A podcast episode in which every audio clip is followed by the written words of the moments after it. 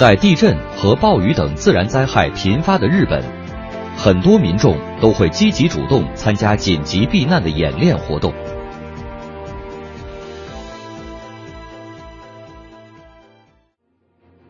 谁也不知道灾害何时来临，这个家庭正在商讨防灾事宜，对一些注意事项进行约定，比如。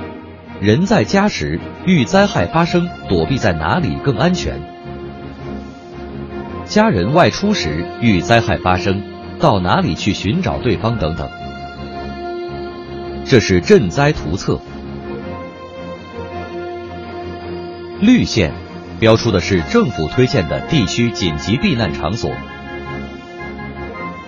遇重大灾害时，最终都要去政府指定的紧急避难场所。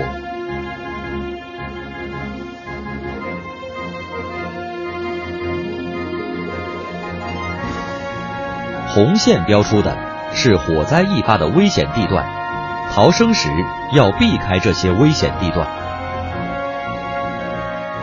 当政府指定的紧急避难场所距离较远时，可在自家或工作单位周边找个较为安全的公园，作为自己的临时紧急避难点。加油站。是具有较强防火抗震能力的建筑。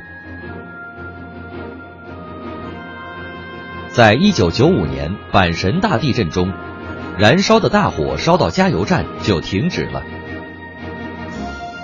这是因为加油站采用的是高等级耐火建筑材料，不易燃烧，而且比一般建筑物也更结实，所以。灾害来临时，可暂时把加油站作为避难所。这是供徒步回家者使用的地图册，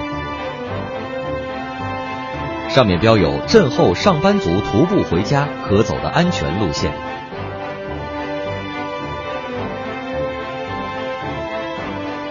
没有这样的地图，就要自己制定出一条能从工作单位步行回家的安全路线。